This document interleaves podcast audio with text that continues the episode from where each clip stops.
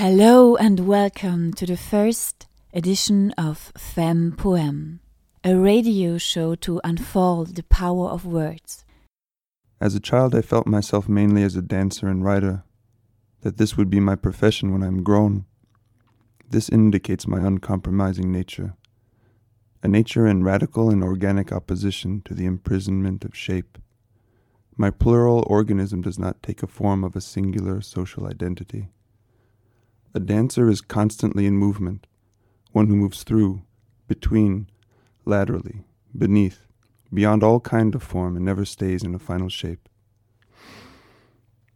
The Japanese dancer Ko Murobushi writes, being far from the myth of identity and being outside from the myth of identity, this is dancing. The word identity originates from the Latin word identitas and implicates a singular, closed form or an inner unity. But this unity within human is and will always be a myth for me. Also, my second wish as a child, to be a writer, reveals my desire, one of becoming a rhizomatic piece of life. A writer creates multitudes, such that with every word she loses her identity. With each word, he or she writes a differentiated body. The unity of the writer has to die a thousand times in the process of writing and thinking. To me, the words of a true writer or poet must dissolve into an impersonal silence.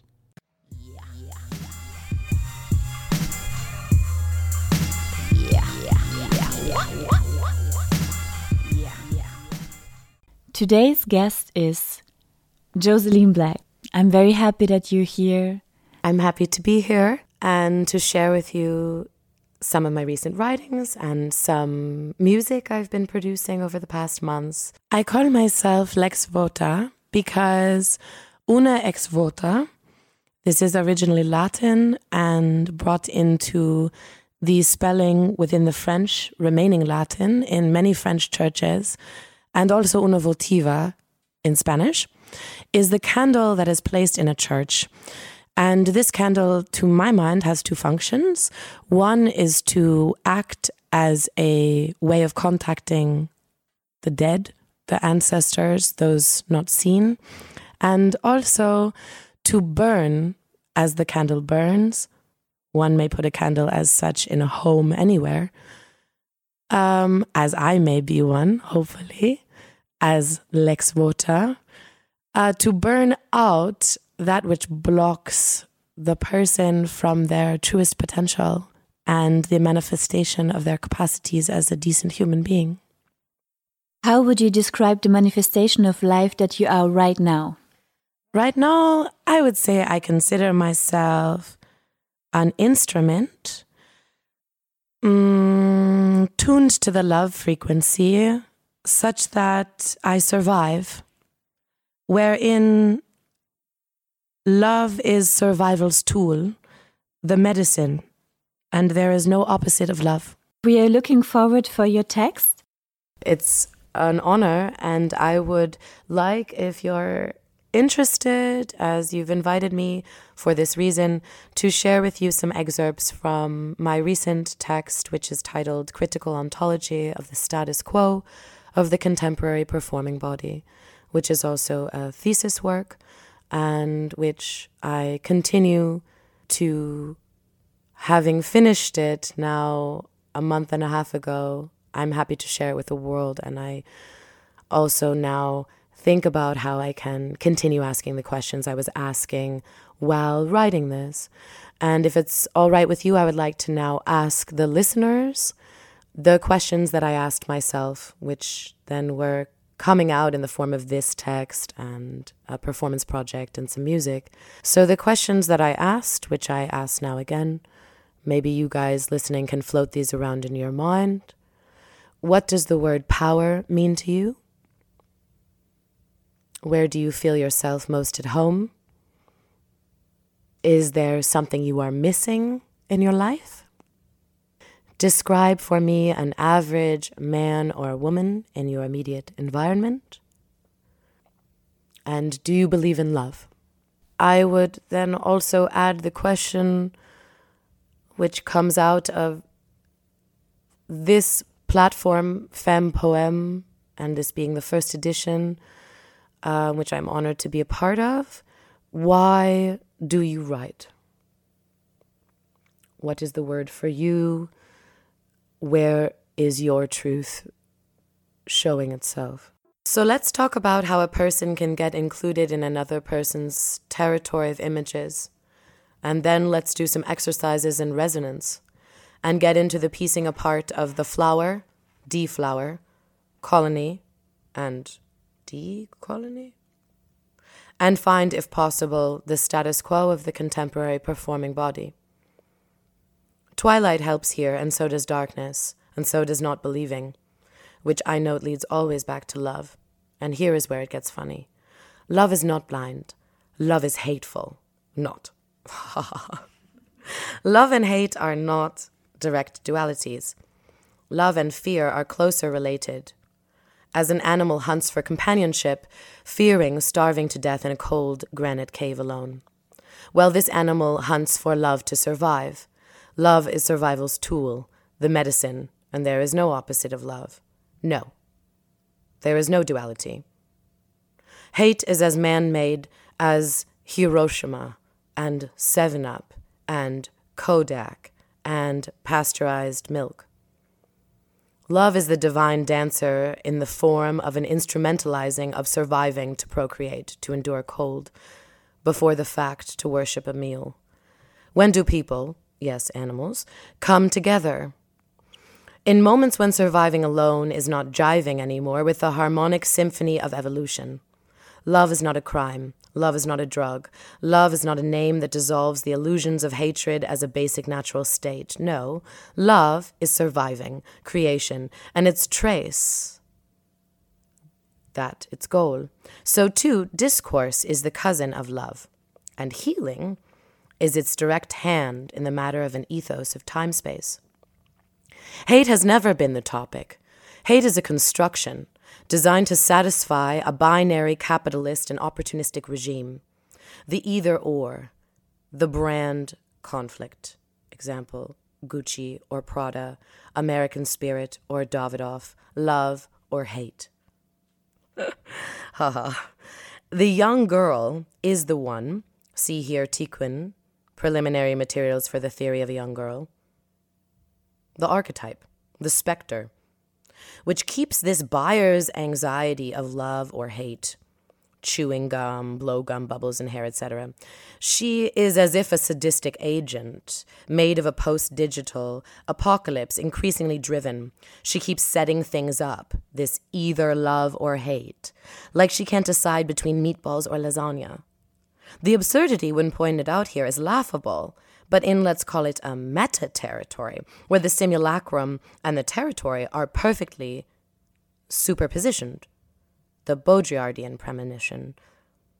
Her henchman is the viral iCloud, the post media avatar of her own vanity, the everything is possible, succubus of Amazon.us.at.de.ch, etc., is her best friend.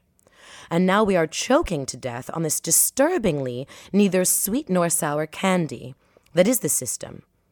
It's a good time to get out of the stupid romance department store and get into action. Begin to sacrifice the optimized self at the altar of love. Begin to be broken open, desubjectified as a political act. To not merely, not to divide, to be atomized, to be destroyed by the golden beam of the love light and get camouflaged and exposed in the mysterious battle that ensues. To love the samurai and find the sword, to lose the jacket and get the kiss, to lose the face and get the heart, etc., to lose the Instagram, which I have, and get the rendezvous point, to slay, stay, slay with love. Hate is an idea. Love is undeniable and noble as all dynasties. The idea of woman as legend is different. Woman as legend is without the consumptive either or, without the romance market constructed lover hate for dinner, blah blah, capitalist duality. Woman as legend is doo-wop. She was born in New Orleans, doo-wop, doo-wop, etc. The tasteful fruit of the patriarchal, redemptive ambition to resurrect the goddess. An attempt to, through the deification of certain archetypes of beauty, or the ballad delivered to one specific woman, etc., the attempt is made to singularize, to partition, and also, on the flip side, to worship. The irony here is that no matter how much can be spoken or sung or written, the nature of woman is always called into question and reworked, and sometimes to the point of decay, and sometimes mythologies are just mythologies for the keeping. Distance from the subject also plays a role here. As Baudrillard once wrote, it is in the exactness of the world that the abstraction resides. Remember when we were sitting in Vienna in the cafe and we were writing, when we are in bed with the image, we are actually procreating the peripheral energies which substantiate the image itself. The sex is not a fact in itself, but rather a facilitation of certain involuntary marriage to the image. Therein, sex before marriage is undeniable.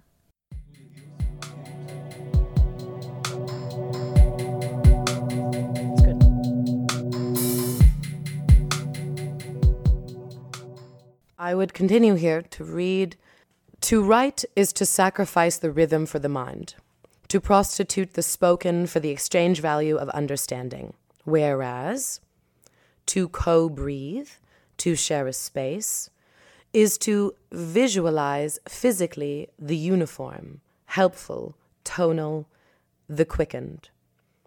The cipher, the freestyle urban space, the grouping, this circle. And that's the limitation of the written word, in that it cannot be circled, so to speak. It cannot, by its very linear words, take a line on a page, etc., sequence letters. For this reason, the word can never truly be human. The body speaks. The group of bodies is a discourse. And so, too, no discourse is written by virtue of being inscribed in a sequential scenario, in an order, with a frequency, with the rule of reading left to right.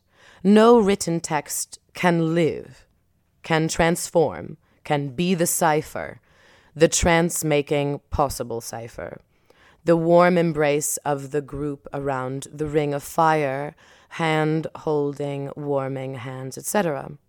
Show me a bonfire on a written page. Show me a text that is jumping into the sea under the moonlight.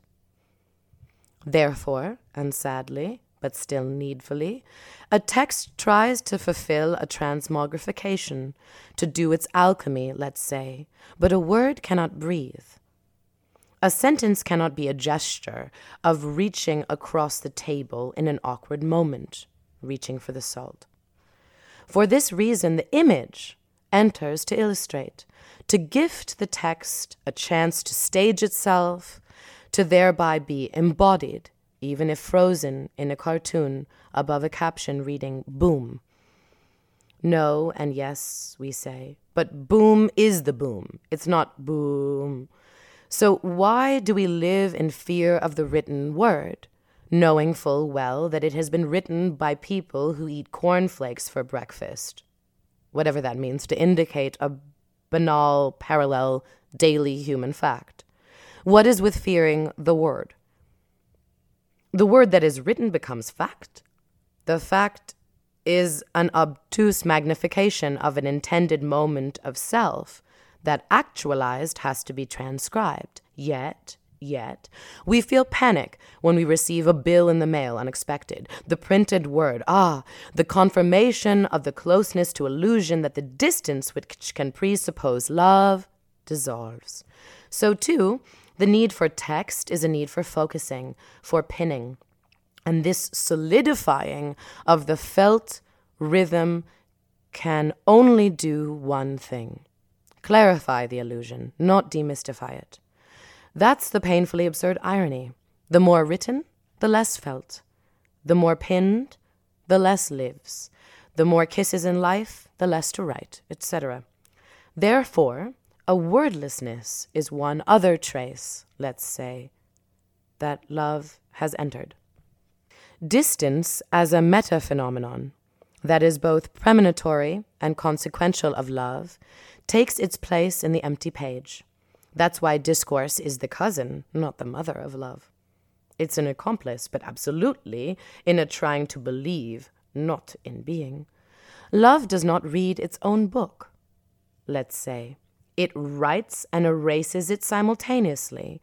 The page and the body is marked, its movement scored, but probably not fixed in time. The symphony is the silence, and the invisible is the tattoo on the page, and yes, the body never lies. It remembers all it has ever loved, and it stores this immense material as an archive of loud silence so, why do we need to write? To speak, to express, using a code which is intrinsically self defeating. We need to do this to be heard, but not by the other, but by our own hearing, by our own selves. The body decomposes while the word is subject to other chemical laws, the half life of the ink, paper, etc. The body is a treasure, and the word is its clear box, the reliquary being discourse, and the bone there is also attributed. Reliquaries are very interesting as they prove that the written word has extended past its due date, and most reliquaries are given small written captions. Spoken stories give the reliquary its big treasurable signature, oral tradition. The body escapes again and again the domination of the written word, and we are told this is criminal. But I think it's totally A, natural, and B, healthy. I am not advocating for not paying bills, but I advocate for noticing the absurdity of how a piece of paper can make a grown man jump. To use boring language, he is bigger than that piece of paper. We cannot live without false beliefs, but we can choose them usefully. Love is outside time because it enters and exits, and to place it, we have to place it in space. And for this, we take the body to arrange our perception of the a chronologic speaking of love unwritten. I would love to hear also your poem that you wrote in spring 2013 in Linz. Ah, yes. Good night, day, world, make me chaste again. Use my fire to burn down the house of lies around you. I have lots to go around. Use my fire to equivocate your own losses. Use my fire to clear your eyes. Use my fire. I use my fire. I'm watery like that. For us, the only way is around. For us, the only way is back. For us, the only way is full stop and aim straighter. For us, the only way is grab me. I grab you. It's fine. For us, the only way is never mind. Just analyze this in your spare time. I wonder if it would be okay with you if I read one more thing that's really short, which is called A Brief Parable of an Unfiltered Self.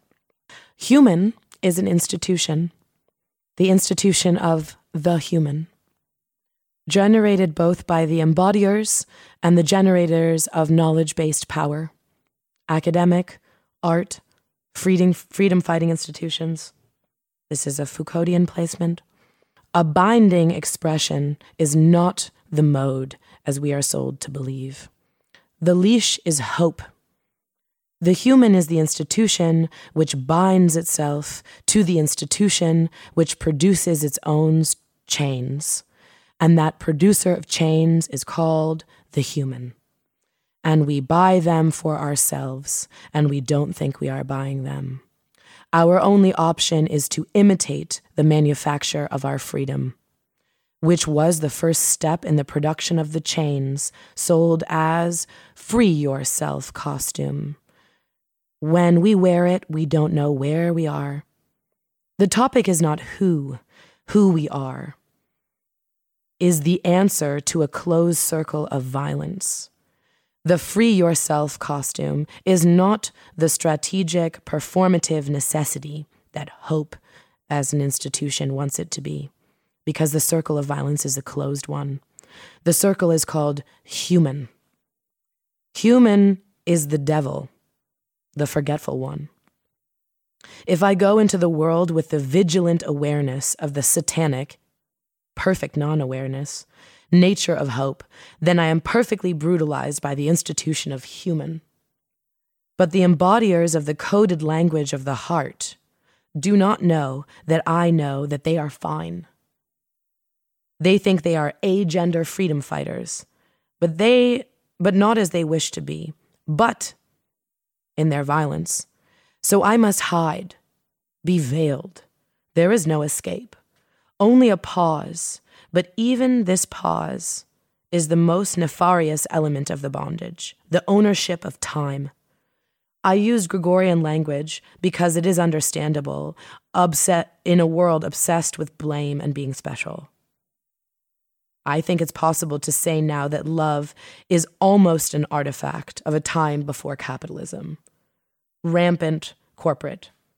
Love in any connection to an idea of efficiency, any filtration of the organic processes through a mo- model of functionality. Yes, I will write here. It's not personal. It's not defined as a special realization on the part of two or three or whatever in one relationship. It's not functional, no. It's by the very making of love an artifact rather than a lifestyle that our current form of capitalism really flourishes. Because I mean, now it's about love versus money, and that was never the division during the Middle Ages the, the labor idea of economy, of labor investment and exchange was kept away from love. Because love held a position as the end all be all, not as the blockade to progress. And now, depressingly, those of us lovers, as livers of a panopolic time signature, are dying out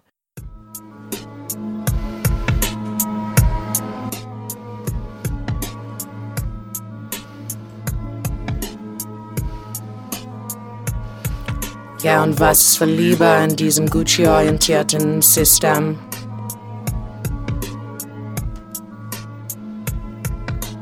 Was ist für Liebe?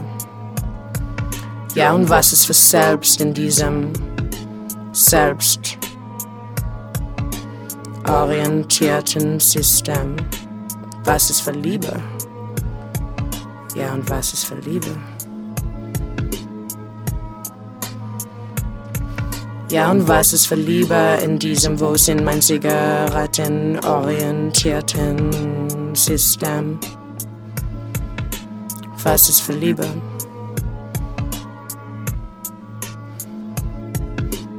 Was ist für Liebe? Ja, und was ist für Liebe in diesem schlüsseldienstorientierten System?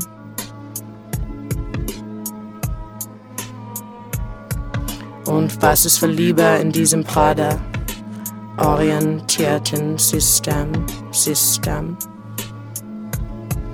diesem, ja, und was ist für Liebe in diesem Stufe, Stufe, Stufe orientierten System?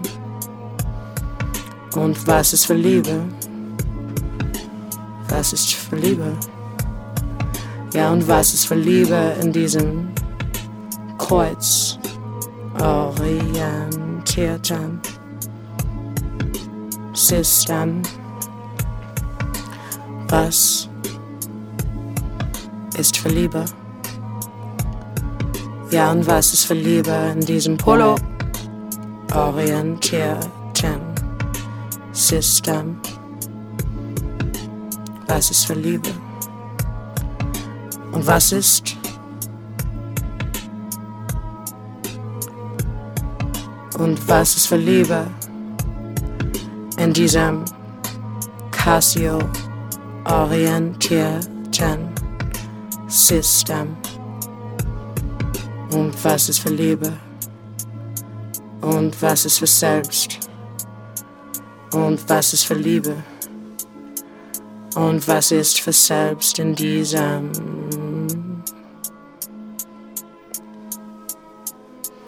orientierten System? Und was ist für Liebe in diesem Gucci selbst? Wo sind mein Zigaretten, Schlüsseldienst, Pader, Stufe, Stufe, Stufe, Kreuz, Polo, Casio selbst? Vergessen, orientierten System. Was? Und was ist für Liebe?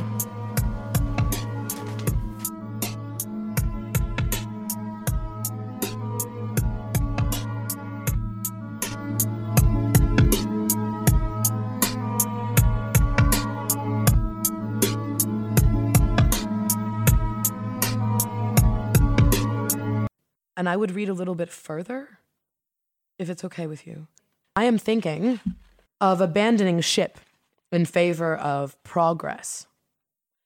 But that progress won't be mine. No, it won't be of me. Now I get kind of personal because I say that I am someone who falls in love hard and gets broken and fights harder to love, which actually now makes me an accidental revolutionary. I won't abandon ship because if I abandon the ship, let's say the Narrenschiff of Foucault in Madness and Civilization, he, he does an excellent analysis. If I abandon the ship, then I land on the shores of a future repulsive. And yes, any progress, it will be the progress of a virulent infection of capitalist imagery and strategy into the cores of even the best of us. The biggest rebellion against this machinery would be to waste time. I make this is kind of funny. Lovingly. Not compartmentalizing, but like, yes, being madly and wildly lovely. Loving. That would be the undoing of this corporate identity sharing all is hand holding crisis. Because the last time I checked, I don't love the whole wide world. Do you? And answer honestly and don't hold back. If the answer is no, but you feel like you have to say yes, you are a neoliberal fako pretending to hold yourself up with leftist fantasies, fantasies of community. If the answer is no, then there is still a chance for you to give up the ghost and become a decent human being. Love is selective. Love is exclusive. Love is violent and cathartic. Love is the source of all life. Love is the only weapon against this fucking rat race. But more and more, we are being called not productive. And you know what? Fuck them. Fuck them all. And even those we love who didn't realize they became like the condemners. I mean, I am a person.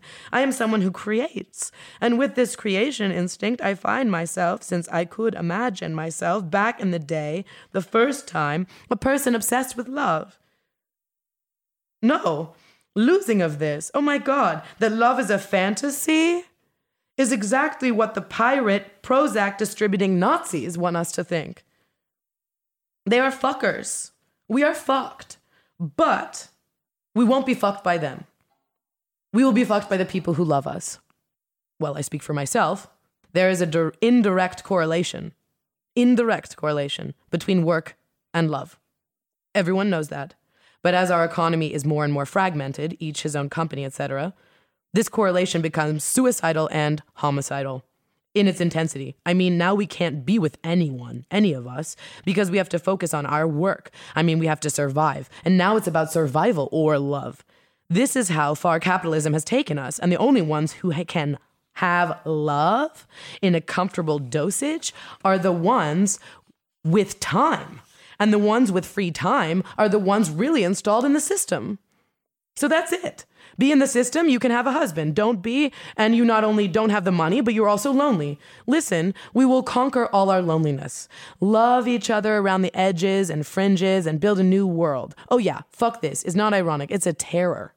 And I will not stop loving because if I sell out, well, let's say the me- mechanism of selling out is the mind saying, don't reach out, don't show yourself, don't be broken, don't. There's an Instagram person who is not, oh my God, fuck that.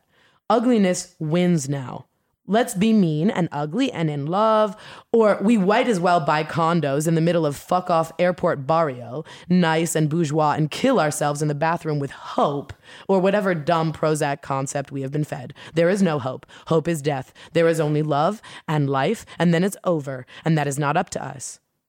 But I'd rather be shot in the face than become a person who has to choose between surviving as a human in this world or being someone who loves. Why they seem so correlated now, I don't care, but they are each in his own special way. Thank you for this input. I remember that also Maurice Blanchot once wrote or said in an interview that he set a new goal in his life, and this goal is to not have a goal. Mm. And I think mm. it's fantastic.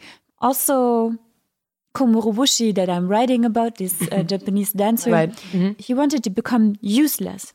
This was his biggest aim. Right. And I think the loving body, when you're trembling after an orgasm, when you're in love, yeah. when you're kissing, you are completely useless for this society. Mm. You cannot go to work having an orgasm. You cannot go to work trembling. You cannot go and work in these moments where you don't have access to this illusion. Thereby, this indirect correlation, this indirect between work and love. Yeah, yes. indirect, nicht direct. Yeah? When you don't Flipped, have, yeah. when you mm. don't have access to this illusion called self. Mm. Or this myth called self. Right. Yeah. You are nobody can tell you, okay, now you have to go to war. Now you have to go to. Also, Georges Bataille is saying really, yeah. that in these moments where you don't have access to yourself, mm. these are the moments of real freedom. These are the moments yeah. of sovereignty. And I think it's great because in these moments of sovereignty, you're completely useless. Mm. And I think it's a very beautiful approach um, to describe yourself as this lover, you know, mm. who also want to go outside a lot of times in your life. I also want to read a text that I wrote about yes. representation because good, you were talking about the image. Yes. So I was writing on the 5th of November mm -hmm. this year. In order to kill the terror of images that hunt for identification inside a dictatorship in the kingdom of representation, mm. we have to open our little ears. Mm. Little ears is a ref reference to Dionysus, who is whispering in the ear of Ariadne, or Ariadne. I repeat, in order to kill the terror of images that hunt for identification inside a dictatorship in the kingdom of representation, we have to open our little ears to the sounds of actual affections of our living, breathing, sensing organism that we are, to the whispers of the hair on the landscape of our skin, of the pulsating forces, vibrations, and the sounds that our hearts produce when we meet in the fields of intensity, also known as life? Um, that's really, really important. I would want to quickly. I came up with a little example, yeah, about the lover thing, yeah, like a, sort of little, okay, playing around, like what would a potential phone call be? It goes like this: Hi, it's me, and I know I haven't called you for a while because I've been self-optimizing, which means I have also been wrapped into this net of what seems to be a kind of necessary self focus and a certain forced positive thinking. But I mean, I miss you. And do you think we could make some time to meet? Because I don't want to die not having apologized for being bitchy that last time we talked. And also, I want you to know that I still remember our walks, those walks, and the way you kept bringing up your certain need for closeness. And I wasn't present because I was thinking about how the hell I'm going to stay alive next week. But listen, I wish I would have told you then that your hair was beautiful under that light. And I wanted to touch your shoulder, but couldn't because I was just thinking over and over again about something I read in the paper, which said that even if you invest in your pension, it's going to be gone in seven years flat. And I was kind of stressing. Well, really stressing. But listen, again, I know it's out of the blue for me to call, but I'm sorry for being absent. And I also liked the way you smelled that day, whatever day that was. I mean, I basically can't sleep at night because all I think about is all of these objects around me and how I'm drowning in the sea. Not a sea of love like Tom Waits really talked about, but drowning in the sea of impossibility. Like, how will I ever become myself? Ugh, sorry. I get off topic here. Are you available one of these days to meet me? And I, I want to now quickly just read, it's important, I think, in this context, the definition of rendezvous, which is a rendezvous is that of Joachim Heinrich Campe. This is taken from Wikipedia. He was alive from 1746 until 1818. It comes from eingedeutete French term, so it's from a French term rendezvous in the sense of romantic appointment. Yeah. In modern language usage, the expression is faded in this meaning and is used for neutral gatherings of several persons. For the romantic appointment, it's also been used to describe a language as a language of conversation. It was used as language of conversation. So rendezvous, I think, is a really important thing to think about now. Rendezvous in the interactions. There's created something new mm. with every person that we meet and encounter in our yes. lives. And this is, in this case, to be clear, a physical rendezvous. Yeah. Not a, not a digital rendezvous. Um. I also want to answer with a text of mine to your wish of becoming a lover and waste time, as you said. yeah. So, mm-hmm. my wish as an adult mm. Is to dig towards an outside to hold sweaty hand with eternity and getting eternally shaken and erupted by the waves of life. Mm-hmm. I want to forget about constructing and building. In the moments of uselessness, yes, there, we are fully alive. With the sparkle of life, like laughing children or lovers who lose themselves in the ocean of each other's eyes, or dancers who die in the sweat every moment, or friends who love each other and talk, dancing with their words towards the handsome blue sky. The French writer Maurice Blanchot once said that he set the goal to not have a goal. It is a big challenge to allow me to fall in these in between moments of uselessness, like joyful playing children. But this is what I'm enthusiastically living for, expressing through every single pore of my skin. I'm living for these moments of that time in which I feel eternally alive. I also want to I want to respond mm. when you were saying about the web of inwardness. Where, where was that? Um, ah, yeah, about self optimization. Oh yes, this is where it came mm. out because it was like, yes. what am I do? Like, yeah. Uh, this mm. is also the example I just gave of calling. Like I was so busy trying to figure yes. out who I am. Yes, right. I didn't call, and yes. so, or, or, wasn't able to focus on how beautiful yeah. your hair is. Yes. like, so yeah. I want to respond to that mm. text. Mm. The question, "Who am I?" The search for inner self, and the urge to fix the present illusion of self leads me into constant introspection that feels disempowering to my body if I spend too much time there. The urge to fix the current illusion of self fits perfectly to the self optimization pressure of the society I live in. This sometimes violent act of digging towards the inside leads to a sticky web of inwardness, to a land of past moments that are sadly or luckily irreversible expired.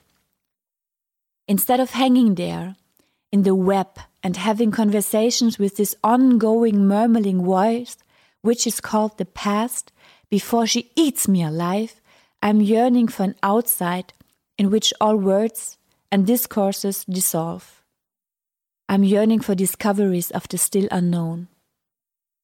And I'd like to say now, this is the last paragraph and the beginning of the next paragraph that will be written by in the next thing. Yeah, I mean it's a lot I'm doing and continuing and writing. And I'd like to say now, in my opinion, the body is the temple of the soul. The heart does not break, it is a muscle. It either atrophies or grows stronger. The mind breaks, and the people we want to be, we already are. It is just that the mirror of our world is broken into a thousand pieces, so we cannot ever get a proper reflection. But this does not mean that we are broken. It means that we are whole and we are being told otherwise. Sharing the authentic broken self on Instagram or whatever is not an act of political rebellion. It is an absolute confirmation to the neoliberal agenda. Women are already together. If you want to be a man, to become a man, you have to become a woman. And if you want to become a woman, you are a woman. If becoming is a joke, then living is a lie, and we are rose thorns in the side of the universe. And if someone asks me, Do you love me? and I say anything, that means I have not yet begun to feel that distance. And if someone says, You love me, that may mean that I am bleeding all over the place. And if I say, I love you, two, always more, here, but just two I want to mention, things are possible. I desire closeness. One, I have lost myself in closeness. Two, and if I say no, I don't love you, and something happens, and this happening seems like a separation, or if I hear words and then the same delinked events transpire, I will feel bad. But if I don't tell you anything about love or anything like that, I will feel worse. So, do you love me? Because I answer yes, but I have to say, when I ask, do you love me? Well, and I respond, well, okay, but I can't say with any real surety that I, the writer of this thesis, love anything. I cannot in my right mind contain the whole mystery here. And I know these words, these three words, or four with a question mark, are really vessels but I can't get on board with this idea of I love myself because I don't think that's how it works. I think it's more like there is an emptiness and then relief, and a certain softening happens, and in this softening, there is desire. But I can't say. But I do know that focus on loving yourself, then find someone who loves themselves, is the mediated and corporate recipe for isolating us. I think it's better to want to destroy and then boil and set fire to the self together, to be in between and stupid. I don't want to know who I am. That would mean I have no reason to continue my research. I also don't want you, whoever you are, to know me, because that would mean you have no idea about this whole feedback looping we are dealing with on a perceptual level. I try too hard, me, and I like to force people to try. And I see this as a very special form of spiritual violence. I wonder if there is a way to forget myself and remember you. And I want one day, even now, to feel. Love enters, no? Yeah, thank you for this text. I could answer with a little note that I wrote in January 2017 in Japan in the metro. I was writing in German. Ich wandelt sich ständig, wie zellulares Leben an sich, alles stirbt, alles geht zugrunde und zerfällt. Alles wird zu Staub, ego vanitas, subiace de no more. Alles ist temporär. Familie ist eine institutionelle Einrichtung, Freundschaft ist ein Konzept, Liebe ist ein Modell, der Mond ist ein Leuchtball, der Stier ein Gestein, es gibt viele Menschen um mich, ich bin niemals allein. And I was writing this because I thought that I don't want to live in concepts. I don't want you to be my friend as a concept. I don't mm. want. Um, ich mm. ich habe das geschrieben, weil ich denke, dass Freundschaft kein Konzept ist und Liebe kein Modell sein soll.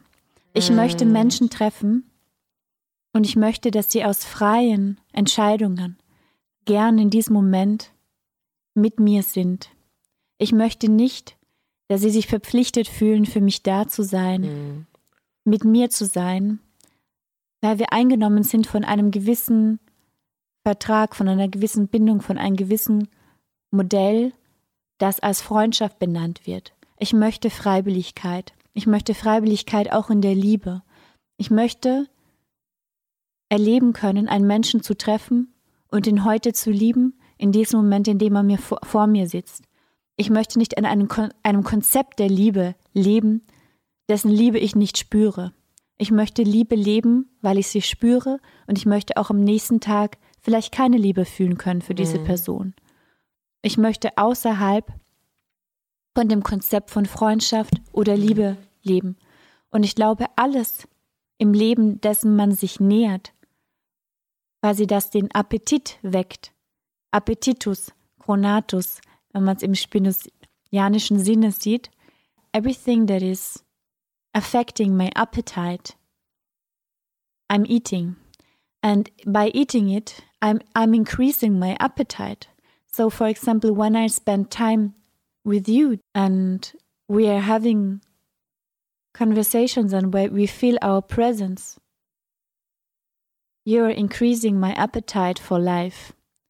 And by increasing my appetite for life, you also increase my desire to have more of you. And this is the same in romantic relationships. When you taste something and it it tastes really good and has a really nice resonance with your being and it gives you this feeling of expanding life and expanding love and increasing your life and your love, then you want more of it. And if it's decreasing your sensation of feeling alive, you should not eat it anymore because it's toxifying mm. your will of living. So I think this is not a concept, this is living inside a real physical truth that I want to increase in my life mm. with the people that I spend time with. Yeah, I see this, as I said, like uh, I see myself as an instrument tuned to the love frequency, but it's um, spending time getting hungry for, again and again for it's like I get hungry for the people that tune the instrument to the frequency fast, yeah. And I, I want to just say that there's this beautiful word that I've been having on my refrigerator that I read in my uh, Berber French dictionary that I've had for some years. Um, and the word is bezemma in Berber, and the translation into French is volontairement par hasard, to mean voluntarily no matter the hazard. And I respond to what some, you know, you were talking about um, earlier. This idea of to live bzimma, like that, uh, as though a, a, concept is a demand to agree. To, to the concept is a is a you have to it's a doctrine you can get in or out with a concept just like an institution even the institution of human get in and out of being a human yeah as a so to live without that is big hazard, big danger to be voluntary. Yeah, to do voluntarily. And I love that in Berber, and that I'm also I want to be like you know like yeah, in the bzimma, you know like uh, voluntarily. The hazards are high. To, to, to be without concepts, to, to, to live without concepts, to be to be without institution of the family, of the human, of the subject of the singularized subject of the self. Uh, yeah, friendship, like you write in the metro in Japan. Uh, so there's there's hazards to to to become voluntary, but I like that volontairement par hasard.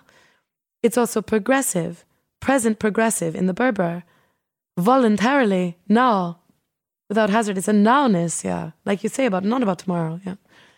So I experience a lot of I experience this possibility for bzemma, yeah, in my own life.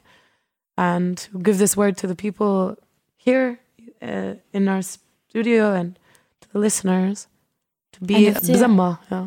And of course, every human is also an institution. We carry the institution with us all the time. Mm. So we also are in bed with institution that we are. But maybe when Right. we're maybe when we're sleeping in this moment of the midnight, it's also sleeping.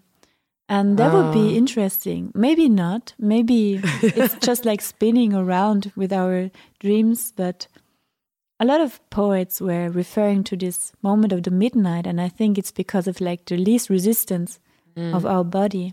And also in this orgasm, the moment of orgasm, it's Le possible mort. it dies. Yeah. It's possible le petit mort. It's possible Mm. that the death is of the uh, the institution of the human, Yeah, that's great. and that which lives is you know the you know bzema living uh, like something.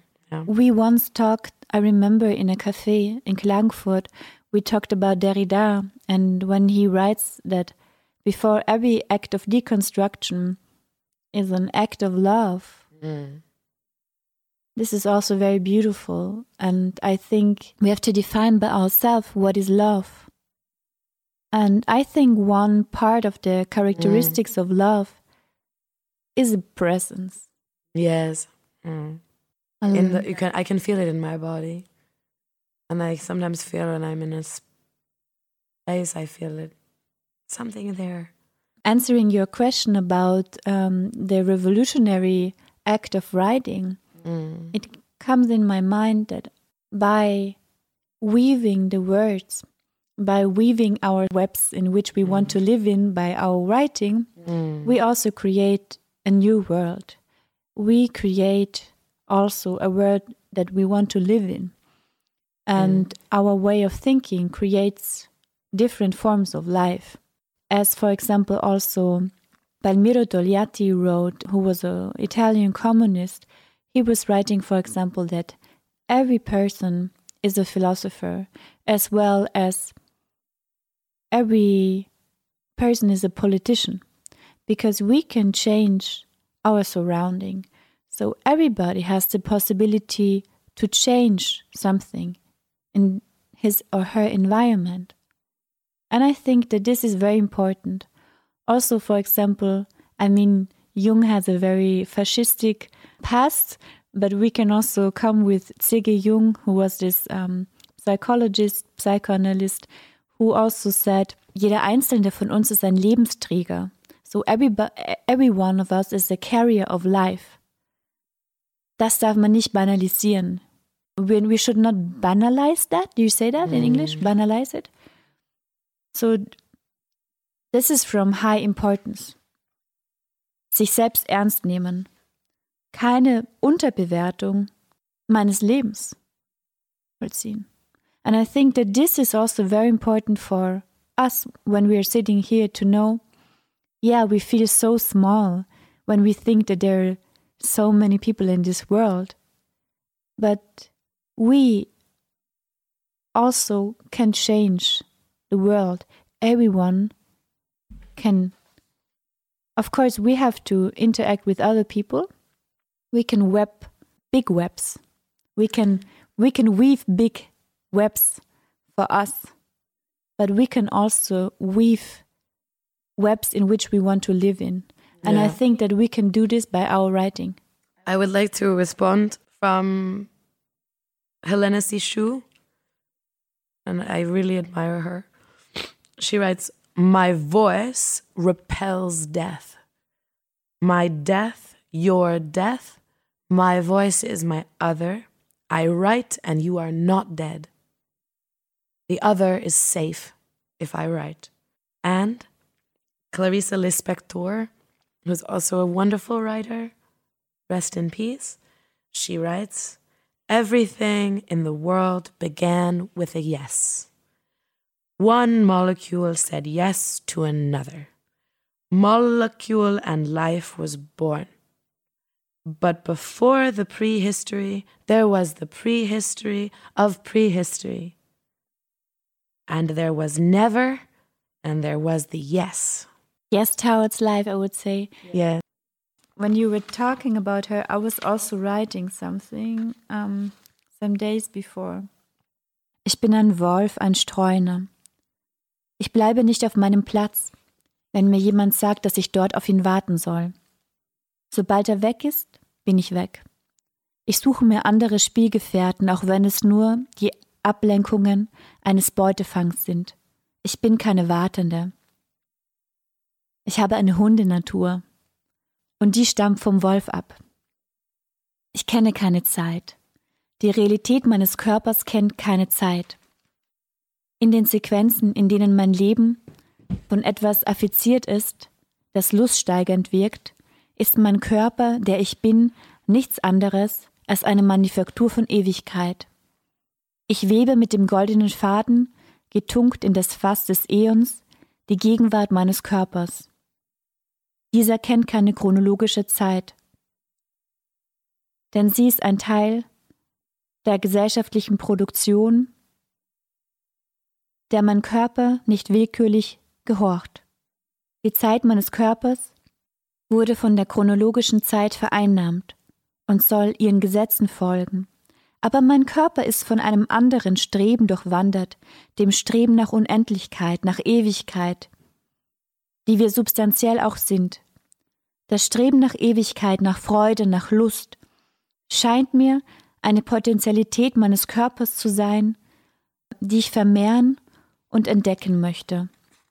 In unbekannte Gefilde im Körper will ich streunen, unbegangene Pfade entlang schnüffeln.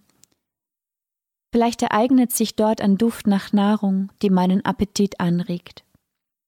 Ich bin für immer eine Streunende, ohne Ziel. Ich koste verschiedene Formen der Nahrung. Was mir nicht schmeckt, spucke ich aus. Ich kaue keine Zähheit, keine Trockenheit, ich bin eine Wiederkäuerin von saftigen Grün der Weidentiere. Ich stehle ihr Grün und gehe jagen. Nur die Unterdrückung meiner Instinkte webt das Netz der Innerlichkeit, der Introspektion. Im Netz der Innerlichkeit werde ich von der Spinne mit der murmelnden Stimme gefressen bei lebendigem Leibe. Schreibend kann ich von ihr rennen, versuche zu flüchten, aber sie holt mich ein irgendwann, geht mir die Kondition aus. Wo bist du? Ich habe dich vergessen im Schreiben. Ich lebe und sterbe nicht auf einem rechteckigen St Stück Papier. Aber ich bin auch eine andere. Wer schreibt? Das Papier, auf dem meine Finger schreiben, ist ein Schlachtfeld von Thanatos und Eros. Es sind ihre Kämpfe, nicht meine. Ich, mein, ist längst tot. So wie die Erinnerung. Schieß mir das Leben in die Brust und streichle sie. Jetzt, nicht morgen. Schenk mir Lebenssaft ein, in Maßen. Zu Kaffee und Kuchen. Und stell mir Blumen auf den Tisch. I went to read the first poem that I wrote when I moved to Europe six years ago. I was having a hard time getting in to a place where I understood what I was doing. And now, six years later, I have this beautiful life and uh, this great thesis and this great things. And so this was the first poem I wrote to like make myself understand what I was doing. Okay, so this is called To Channel Sun. People with hearts stronger than their heads have been prearranged for the following things to teach the world, to have lives full of suffering, to die happy, to decompose and become trees faster than the rest. The second point may be less difficult. It's the other three that get more attention. Because, you know, people with hearts stronger than their heads are totally channeling sunshine. it's been really cool being here. Thank you for coming to the studio and thank, Thank you, you for for, having me, presenting Ramona. your work. Mm-hmm. And I really appreciate your presence. Thank you. It's really been an honor to talk with you and to share and to experience a lot of wonderful ideas together. Thank, Thank you.